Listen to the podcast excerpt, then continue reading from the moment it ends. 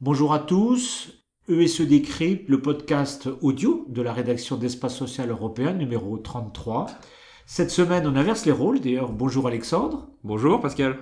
Alors, c'est Pascal qui va interroger Alexandre, et, pourquoi pas. Le thème de, cette, de ce podcast, c'est le dossier médical partagé. Alexandre, vous avez écrit un dossier dans le numéro 1140 d'Espace Social Européen que j'encourage tous les lecteurs et tout le monde à lire, évidemment. Un dossier bien fait, comme d'habitude, par la rédaction et, par vous-même. Vous étiez à la conférence de presse d'Agnès Buzyn et de Nicolas Revel, le directeur général de la CNAM. Qu'est-ce que vous pouvez nous dire sur ce dossier médical euh, Tout le monde le connaît, mais est-ce qu'on le pratique? Bah, le dossier ex-dossier mal parti est mieux parti en tout cas. En tout cas, il est mieux relancé. Déjà, on a euh, une impulsion faite par la CNAM depuis maintenant 3-4 euh, ans, maintenant que le dossier leur a été euh, transmis dans le cadre de la loi euh, Touraine.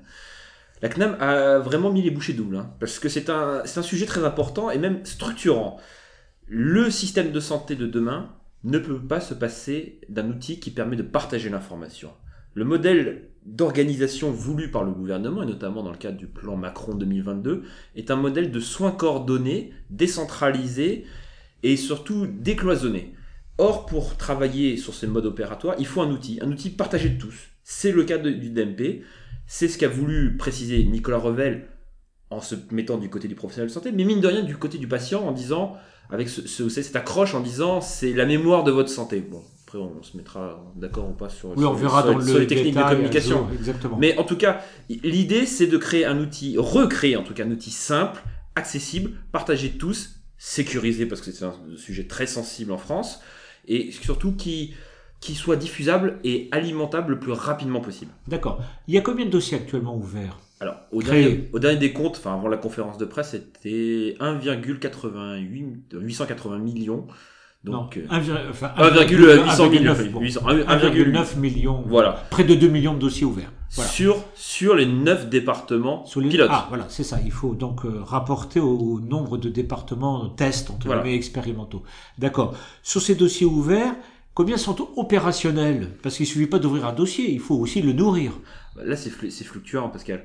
Euh, par définition, un DMP est opérationnel dès que vous l'ouvrez. Pourquoi je dis ça? Parce que tout simplement, 24 heures après l'ouverture du dossier, la CNAM abonde par les données de remboursement, les deux dernières années de remboursement qu'ils ont enregistrées, qu'ils ont liquidées, qui déjà donne une. Euh, c'est automatique ça Ça c'est automatique. C'est automatique, c'est-à-dire que moi, Sans Pascal intervention Beau, du professionnel moi Pascal Beau, je vais voir mon médecin ou je le crée moi-même. J'ouvre moi-même mon. Le, médecin n'ouvre plus de DMP, hein, ça c'est. Voilà, oui.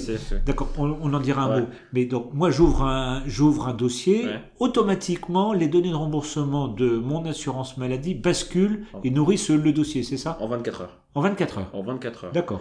Et euh, à l'origine, c'était 48 heures le, délai cible entre l'ouverture de Maintenant, ils sont à 24 ce, qui est, ce qui est bien, comme c'est du quasi temps réel. D'accord. Mais, mais attention, au moment où vous l'ouvrez le DMP, vous n'avez que ça. Vous n'avez pas encore les comptes rendus parce que les médecins n'ont pas encore voilà. accession à, euh, accéder à ce outil. Alors, qui ouvre le dossier? Revenons là-dessus. Deux personnes. Soyons très pédagogiques. Qui ouvre? Deux personnes. Le patient. Le patient, Madame Michu. Madame Michu depuis son ordinateur portable ou son application iPhone ou euh, smartphone, on pas de marque. Et, le professionnel de santé. Le bah, donc, le, donc le médecin. Ou le médecin, l'urgentiste. Euh, le pharmacien. Le pharmacien. Les pharmaciens sont beaucoup plus habitués à ouvrir des dossiers de demeurant. Oui. Le dossier, le, dossier, pharmacien, ça marche très bien.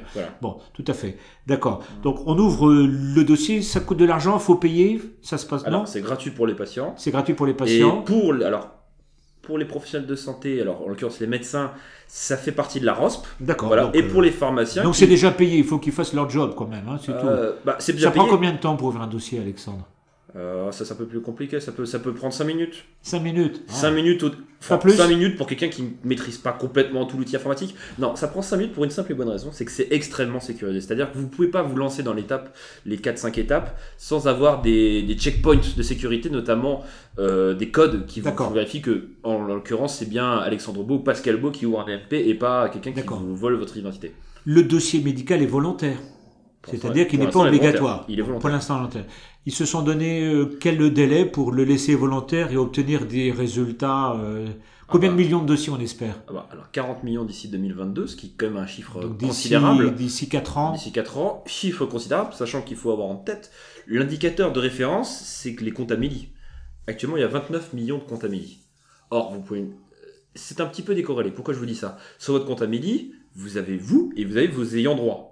Par exemple, bah, vos enfants euh, ou autres. Euh, euh, sur le compte DMP, ch- chacun a son DMP. Si vous avez des enfants, ils peuvent ouvrir leur DMP. Ils ne sont pas forcément sur votre DMP. Les dossiers, les Oui, vous m'avez dit avant notre euh, rendez-vous que votre petite fille de 1 an avait déjà aussi son dossier. Vous l'aviez ouvert. Oui, pour votre et- et pour petite mon fils fille. aussi. D'accord. Il n'y a que ma femme qui l'a pas encore. Il y a que c'est votre ça. femme. Ah bah bravo. Voilà. Qu'est-ce qu'on met dans le dossier, Alexandre En dehors des données de remboursement Oui, qui qui- viennent automatiquement, qui sont, qui bien sont utiles.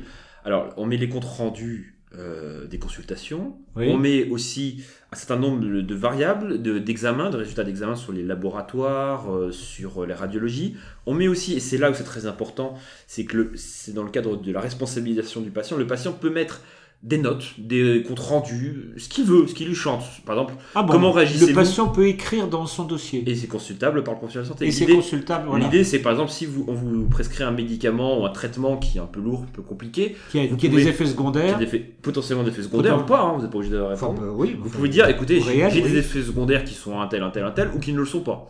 Donc c'est vraiment à la, à la main du patient. C'est en fait, alors c'est peut-être là où ça va être le plus dur, c'est justement c'est d'embrayer sur cette partie-là où le patient est acteur et pro, et proactif sur son, sur, son, sur son capital santé. Mais pour l'instant, c'est faisable. Est-ce que dans la réalité ça sera fait? C'est un changement de culture, Pascal, parce que les patients, la ministre l'a dit, hein, on va demander aux patients de, de ne pas subir le traitement. Et ça, c'est c'est quelque chose de nouveau, je dirais, dans la culture du soin français. D'accord. La question que tout le monde se pose, c'est celle de la, des données d'information. Donc, est-ce que ces données sont sécurisées? Plus que sécurisées, je veux dire qu'elles sont déjà pas exploitables. Pour une simple et bonne raison, c'est que le DMP. Expliquez-vous, pas exploitable. Alors, pas exploitable. Le DMP, en fait, si je la schématise, il y a deux choses. Il y a les comptes rendus d'actes médicaux, donc là qui sont, je dirais, de- de- du, du qualitatif, si je schématise, sur de la donnée, et vous avez des données quantitatives qui sont les données de remboursement CNAM. Les données de remboursement CNAM, la, CNAM, elle l'a. Donc elle les utilise, c'est dans le cadre du SNIRAM, de l'INDS, et elle fait dans tout un tas d'études qui lui permet à terme de faire ses projections, et vous savez, le, le fameux dossier euh, charge et produit. Et, euh, et le pilotage d'un certain nombre de, pathologies chroniques. Les données de compte rendu, tout ce qui est textuel, tout ce qui est qualitatif, actuellement, c'est interdit par la loi de les exploiter. Donc, donc si la CNAM le venait lui l'envie lui donnait, et ben ce serait, elle serait dans la complète illégalité. Mais là-dessus, Nicolas Revel l'a dit, moi j'ai un cadre réglementaire, je ne déborderai pas du cadre réglementaire, c'est pas à moi de le faire, sauf si le... non, mais les comptes rendus médicaux, ce sont les médecins Oui, qui mais le les rédigent et qui les, et qui les placent dans Ah, le, le médecin, dossier il, de telle le sorte. médecin il, il a le droit de savoir ce qu'il a écrit, et d'avoir un, un historique. Le patient, le patient, le patient, lui, le patient a lui l'historique des comptes rendus des le- médecins. Voilà. Donc Mais le pas patient peut lire les comptes rendus médicaux Voilà. Euh, d'opération, de consultation ou d'examen Voilà. hein, dans son dossier médical. Voilà. Quand vous parlez de Il ne sécurisation, peut pas. Alors, est-ce que Ouais. le patient peut refuser certaines informations dans le dossier médical, Ah, dans euh, son dossier médical même déjà au-delà de ça, le, le patient a le droit de savoir, enfin le droit de déterminer qui y a accès. Il peut, C'est le patient qui détermine qui a accès au dossier Oui. médical en dehors du médecin traitant. même le- il- il, peut, peut il peut refuser interdire au son- médecin traitant de l'utiliser. Ah oui, mais ça sert à quoi un dossier Ah bah, médical si personne mais- ne peut le consulter en dehors du patient sauf que là, Pascal- pas très loin. Là, oui, mais là on rentre dans des, ré- des- on rentre dans des cadres CNIL et je suis désolé si vous êtes. D'accord, Vous pouvez, vous pouvez aussi créer un, un DMP et, demain, si le- l'envie vous enchante, le supprimer. Ça, c'est c'est tout à fait Ok. possible. La, question que, vous posiez, si, euh, si j'ai bien compris, c'est euh, à quel. Oui, il y a des documents qui. Le patient peut choisir les documents. Sauf que, évidemment, euh, derrière, quel justificatif? Pourquoi? Parce que c'est comme des. Potentiellement, il faut déjà. Moi, je pense que la vraie bataille, c'est pas la question de l'alimentation, c'est la question de l'usage. Euh, c'est ce que j'ai écrit dans le papier d'espace social européen. Euh, il faut que, pour que l'usage soit utile, il faut que les maximum d'informations soient là, mais surtout les plus structurées possibles. C'est là peut-être la limite, on va dire, du DMP actuel présenté par le gouvernement, c'est que les données soient un peu brutes. Ça va être structuré au fur et à mesure du temps, des évolutions, des mises à jour, des progrès techniques. Pour l'instant, c'est un peu brut. Donc, on a une masse de comptes rendus. Si vous êtes un patient chronique, vous allez souvent voir votre médecin, votre infirmière libérale ou votre pharmacien. Tous les actes sont enregistrés et les comptes rendus dès vos visites avec le professionnel seront enregistrés. Ça va être compliqué. C'est de, quand vous arrivez au bout de la chaîne, au bout du processus, de lire tout. logiquement, chaque professionnel doit faire l'effort de faire un, travail de synthèse, enfin, en l'occurrence, excusez-moi, je vais être précis, le médecin généraliste doit faire un travail de synthèse de toutes les comptes rendus de- faits par ses confrères et ses consoeurs. C'est dans le cadre de la. ROSP C'est dans le Oui, cadre de la ROSP oui. Bah, ça on verra bien s'ils le font. hein. Il y en a qui le font. Il y en a qui le font, mais bon, c'est pas. voilà. Très consciencieux, je vous l'accorde, mais Bon. euh, ils le font. Comme vous, comme, comme vous allez aussi euh, à l'étranger, il y a des pays qui, euh, qui pratiquent le dossier médical partagé. Vous en connaissez? Bah, J'allais même plutôt prendre l'inverse, c'est quel pays ne le pratique pas? C'est quasiment devenu une norme. C'est c'est une norme, c'est le béaba du système d'information, du modèle de la médecine qu'on souhaite demain. Comme je dis, l'information c'est la clé.